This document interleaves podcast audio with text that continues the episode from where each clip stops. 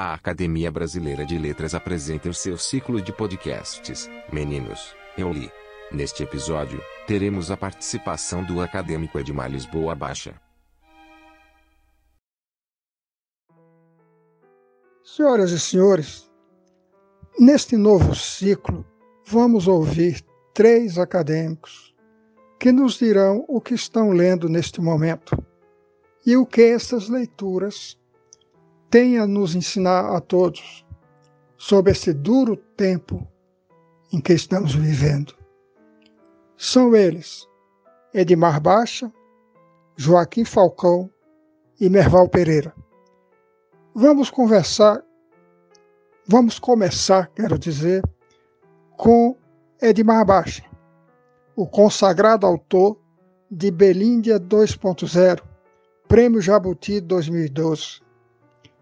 Edmar Baixa, todos nós sabemos, trouxe para o nosso imaginário social o termo que passou a definir o Brasil de tantas desigualdades socioeconômicas: Belíndia, uma mistura de Bélgica e Índia.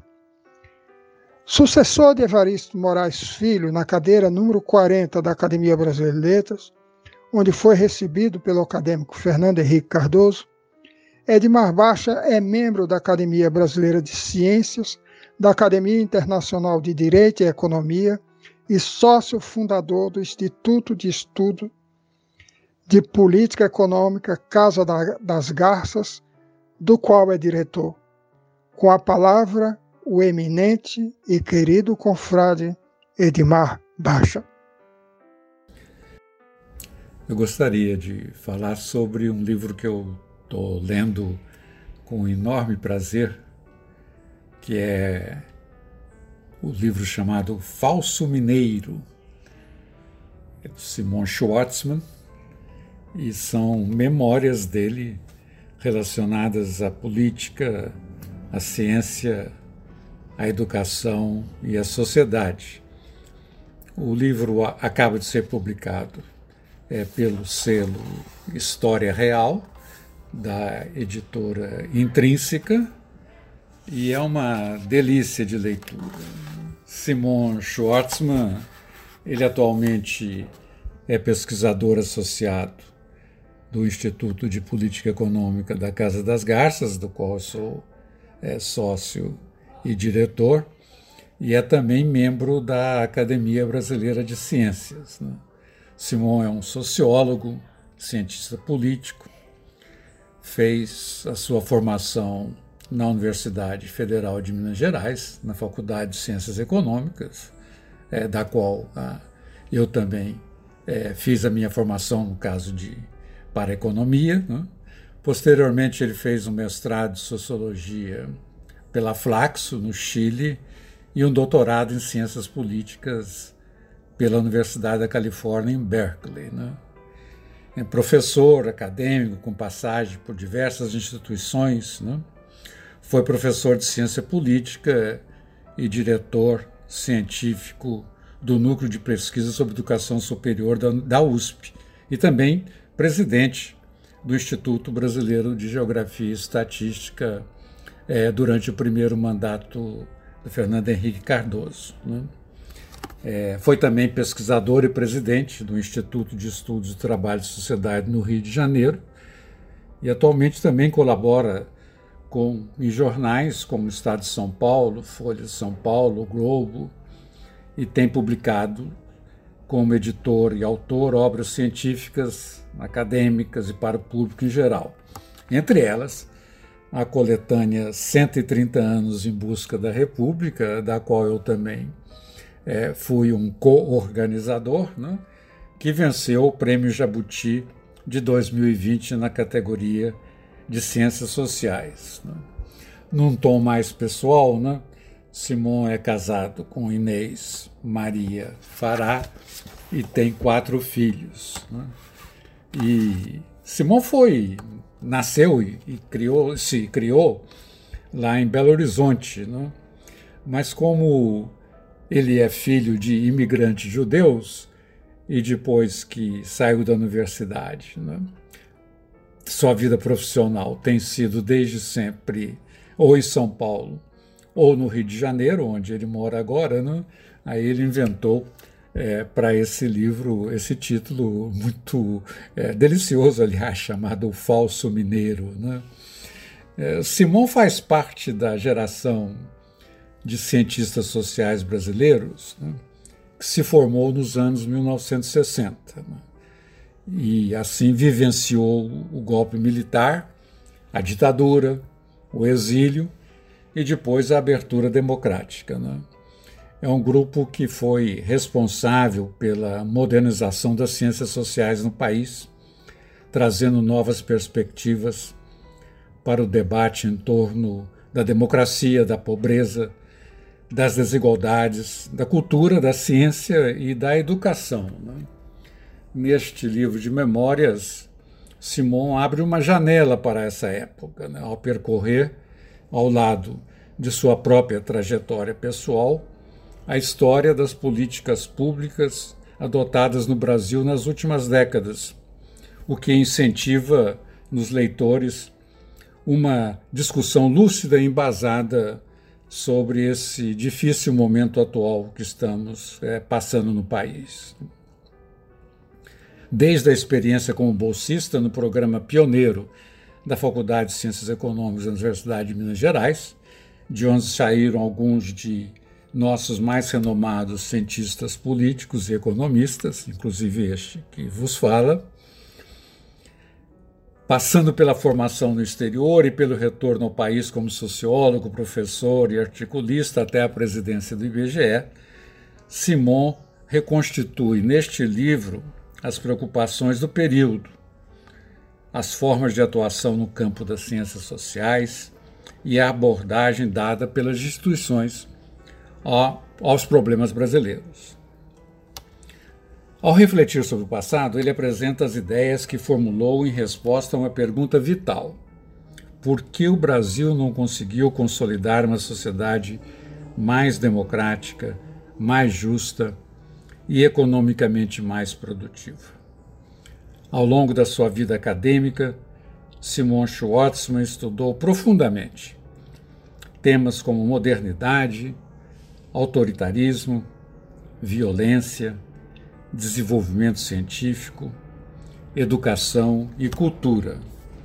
Em Falso Mineiro, ele retoma essas questões fundamentais da vida brasileira. Este livro de memórias de Simon, ele começou a ser escrito como um diário, combinando reflexões recentes com lembranças que aos poucos foram sendo reconstituídas. Ele terminou a primeira versão desse trabalho antes da tragédia do novo coronavírus. Mas, graças a leituras e comentários de pessoas próximas, é, ele foi chegando ao formato atual, que é uma tentativa de associar uma história pessoal e profissional a uma série de temas relacionados à política, à sociedade, à ciência e educação com os quais Simon se envolveu ao longo de sua vida. Ele diz né, que no mundo das ciências, e em boa medida também no mundo da literatura e das artes, existe a convicção de que as obras, sejam elas ideias, conhecimentos científicos, ensaios, livros de literatura ou música, devem valer e ser inteligíveis por elas mesmas, né, independente de quem as produziu e do momento que foram produzidas. Né? Algo com que, depois de afirmar, ele diz que apenas concorda em parte, né? pois, segue Simon, né? não adianta ler sobre a vida de Stephen Hawking para entender, se é que se consegue, suas teorias sobre a origem do universo. Mas, embora não baste, né, é bom conhecer o ambiente cultural do Renascimento para melhor apreciar a genialidade dos pintores desse período. É? E também nas ciências sociais. Né? As teorias, as propostas e debates são sempre, em última análise, uma conversa que, para ser melhor entendida, é bom saber quem dela participa, em que momento e a partir de quais preocupações. O Simon tomou parte e muitas conversas desse tipo ao longo dos anos, né? e é delas que ele trata neste livro. Portanto, o livro, na verdade, é um convite aos leitores para que entrem nessas conversas num processo de redescoberta é, do Brasil a partir dos anos 50 e 60. Né? É, o livro do Simão é uma história pessoal e de temas que fez com que os tempos se misturassem ao longo do livro, né, com idas e vindas que não comprometem a leitura. Na primeira metade predominam histórias pessoais e profissionais, e a partir daí, né, os temas entre as razões porque com o tempo os sistemas se tornaram mais interessantes do que as rotinas de vida, diz o Simon. Sobre suas origens judaicas, né? Simon diz que, tendo nascido em 1939, quando a Segunda Guerra começava, ele sempre soube né, de sua origem judaica, de como as famílias dos pais deles foram dizimadas pelo nazismo, da chegada de seus pais, ainda adolescentes, no Brasil, de como eles fizeram o possível para dar o melhor que podiam aos filhos. Faz parte da identidade de Simon essa origem, e ele tem alguns valores arraigados que com certeza vêm daí, como o horror ao fascismo, ao racismo, Há uma crença na liberdade, na democracia e no poder do conhecimento e da razão como os melhores instrumentos para lidar com os conflitos e as questões sociais. Diz ele que nunca foi religioso, não e deixou de frequentar a comunidade judaica cedo, mas hoje se arrepende de nunca ter me preocupado em conversar mais com os meus pais. Né? Algo que ocorre quando a gente é, avança um pouquinho na idade e fica pensando o quanto seria, teria sido é, melhor né, poder ter aproveitado da experiência de nossos pais. Né? Aproveitar experiência dos pais deles enquanto viviam, sobre suas histórias, experiências, as histórias de suas famílias e antepassados. Né? Simon relata uma ida a Lodz, é, de onde veio a sua família é, muito dramática, não?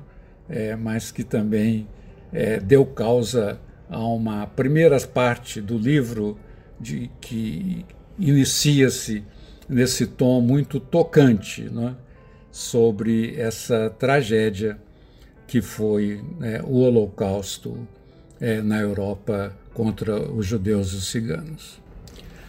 Mas a partir desse ponto pessoal, né, o livro distingue temas de muita atualidade. Né?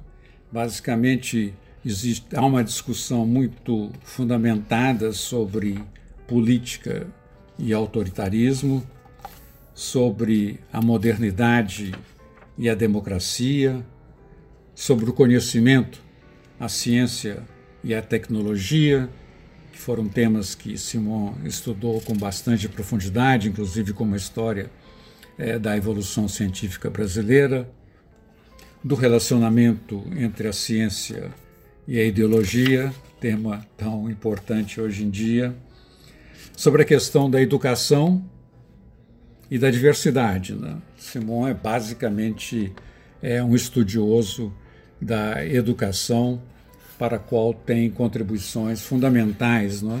na análise de nossas políticas educacionais e de como elas deviam prosseguir. Né? E, finalmente, também sobre o relacionamento da sociedade e economia. Né? Eu tive a felicidade, em 2011, de organizar, junto com Simon, um livro em que nós discutimos, através de diversos jovens autores, que são os contribuintes é, deste livro é, os temas relacionados a uma nova política social para o Brasil, adequada para os desafios do século XXI.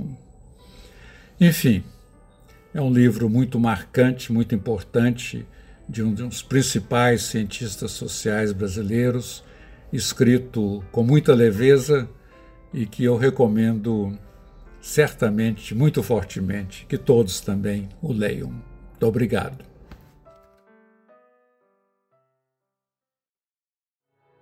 Você pode acessar todos os nossos podcasts pelo nosso portal. Acesse nosso site www.academia.org.br/podcast